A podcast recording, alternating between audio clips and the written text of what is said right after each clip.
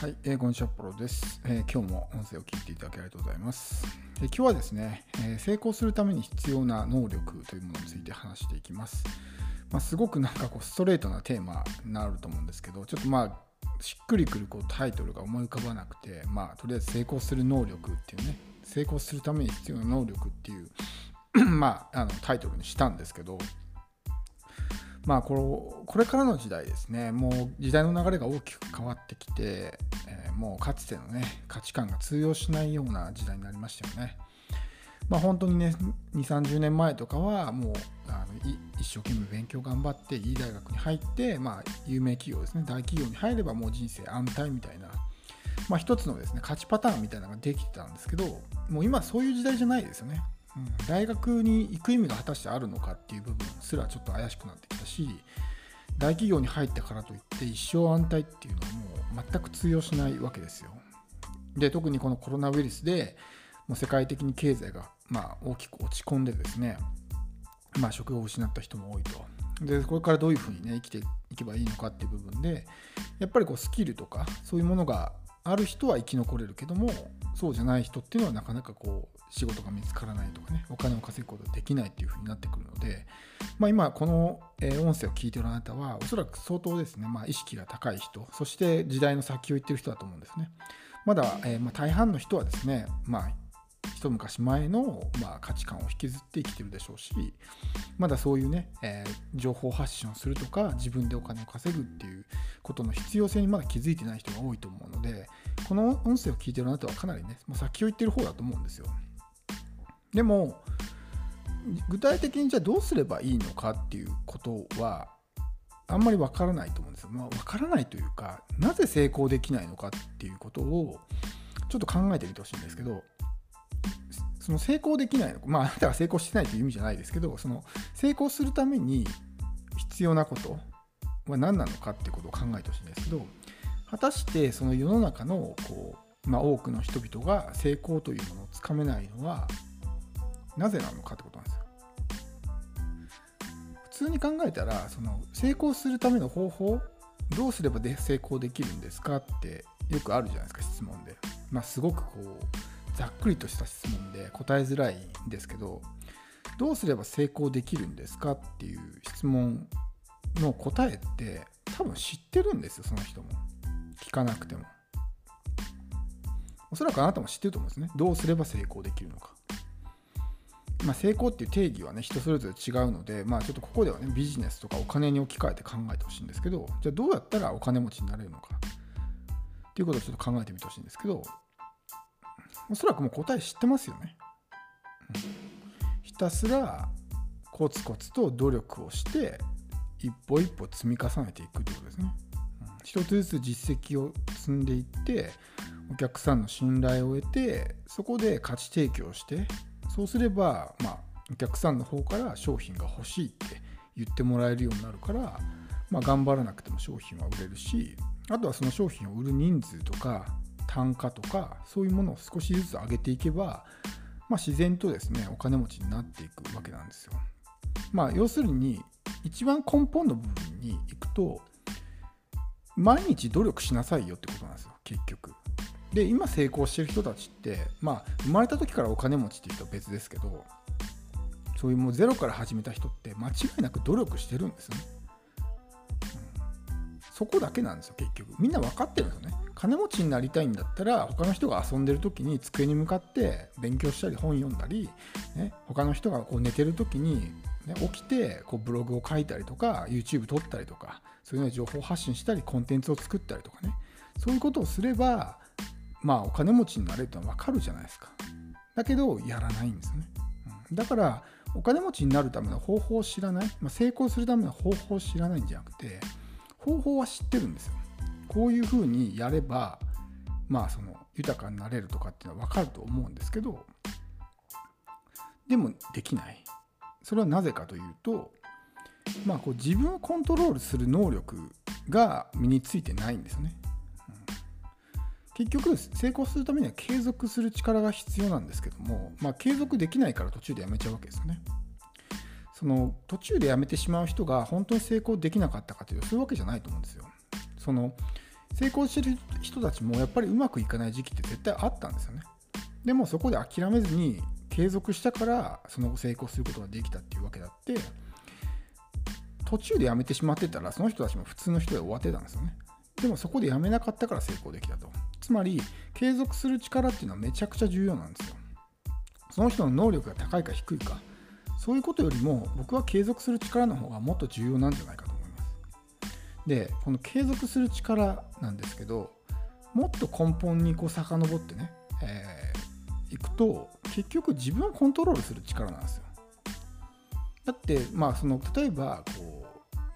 高額なね高額なというか多額の資金を投入してビジネスを始めてまあね、ビジネスがうまくいかなくて借金を抱えてもう泣く泣く会社を閉ざあの閉じないといけないっていう状況になるんだったら分かりますけど例えばインターネットでブログで情報発信するとか YouTube で情報発信するとかそういうのって基本的にお金ってかからないじゃないですか。ブログで発信するにしてもそんな借金を抱えて首が回らなくなるほどのコストってかからないと思うんですよ。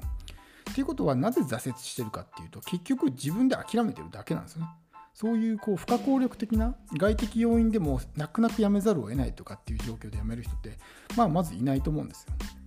ということは結局自分が途中でもう諦めてしまってるだけなんですね。だからそこで諦めることをしなければ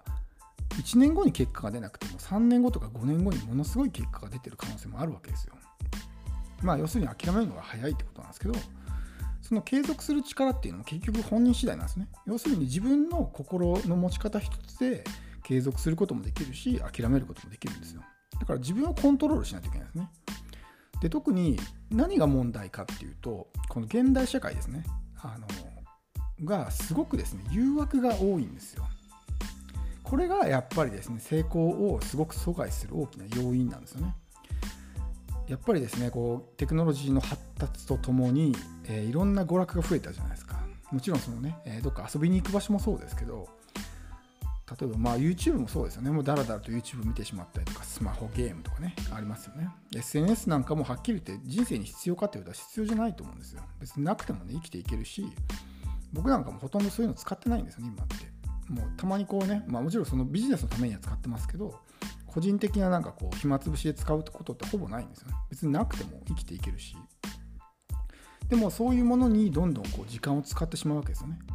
本来時間を使うのは自己投資とか、まあ、未来に、ね、リターンが得られるものに対して時間を使わないといけないのに、えー、そういう無駄なものに時間を使ってる。まあ、あの時間管理マトリックスってありますけど7つの習慣のあれで言うならば第4領域ですね緊急でもないし重要でもないものっていうのがものすごく増えてるんですよ現代社会っていうのは。でもう本当にそういうものに一回ハマってしまうと抜けれなくなるんですよね、うん、なのでそういうものが増えていけば増えていくほどやっぱ成功するのって難しいじゃないですか。だって勉強するのってやっぱ誰でも苦痛だと思うんですよね、うん、でその苦痛に耐えるのかそれともダラダラとそういうものに時間を使うのかってやっぱりこうそういうものに流れてしまうじゃないですか。あちょっとねもう今日しんどいから YouTube でも見ようかなとかスマホゲームで遊ぼうかなとかってなってしまうともう戻ってこれないそのままもうだらけるみたいな方に行っちゃうと思うんですね。まあ、時間がない時間がないっていうふうに言う人も多いんですけど本当に時間がないのかなっていう部分を考えないといけないんですよ。本当に自分はその例えばね時間がないって言いながらも実は1日1時間ぐらいこう YouTube をだらだらと見てるとかあるいは SNS にねなんかこう無駄な時間空き時間があるのに空き時間を SNS 見るのに使ってしまってるとか電車に乗ってたらスマホゲームで遊んでるみたいな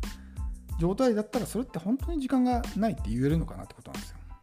なのでそういうところでサボりたいとかだらけたいっていう気持ちが出た時にどれだけ自分をコントロールしてそういうね、まあ、自己投資とか、まあ、未来にねつながるような行動につなげることができるかってことがすごく大事なんですよ。だからやっぱり自制心がないと成功するのって難しいと思うんですよね。うん、なのでそういう特にこの現代社会っていうのはよりこう成功を阻害するような要素が増えてきてるのでそういうものに流されずにそういうもので遊びたいなら成功してから遊べばいいじゃないですか結果出してお金ができて時間もできてからゆっくりねそういうものに時間を使えばいいと思うんですよ成功する前にそういうものに時間を使ってしまうと、まあ、より一層成功が遠ざかるだけなので、えー、まずまあ、別にそのお金持ちになることだけが人生のゴールじゃないので人によっては別にね本当にそういうものに時間とかを使うのもいいと思うんですけどもしお金持ちになりたいとか、えー、そういうような目標を持ってるんであれば成功してないうちからそういうものに対して時間を使うのはもう完全にアウトですよね。せめて時間を使うにしても結果を出してからにしないと、まあ、どんどんずるずるいってしまうだけなんですよね。いかに今のうちにこういうコツコツと、えー、まあ、積み重ねをしていくかってことが大事なんですよ。今のうちに情報発信をしておけば本当にやばいこ、ね、時が来た時になんとかまだね生き残っていけると思うんですけど本当にやばいことが時が来た時に始めてももう遅いんですよねそれを。だからここでもうブログ書いてて全然結果が出ませんみたいなのであもう嫌だやめようみたいな感じでやめることもできるしそのまま続けることもできるんですね。ブログを書くなんて別に1日1時間ぐらいのもんじゃないですか。それを書いてて将来的にねある程度のリターンが見込めるんだったら安いもんだと思うんですよ。だからどっちを取るかってことなんですね。目先の楽を取って将来苦労するか目先の苦労を取って将来楽をするかっていうそのどっちかだけなんですよ。で成功してる人はすべからく目先の、えー、苦労を取って将来の楽を選んでるっていうだけなんですよね。そこの違いだけなので決してその成功するための方法がわからないとかそういうことではないので、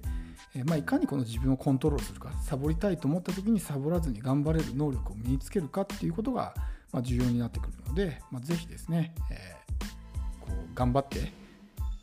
やってる時にこうねサボりたいなって気持ちになった時にその気持ちに負けないように、えー、ま頑張ってほしいと思います。では最後まで聞いていただきありがとうございます。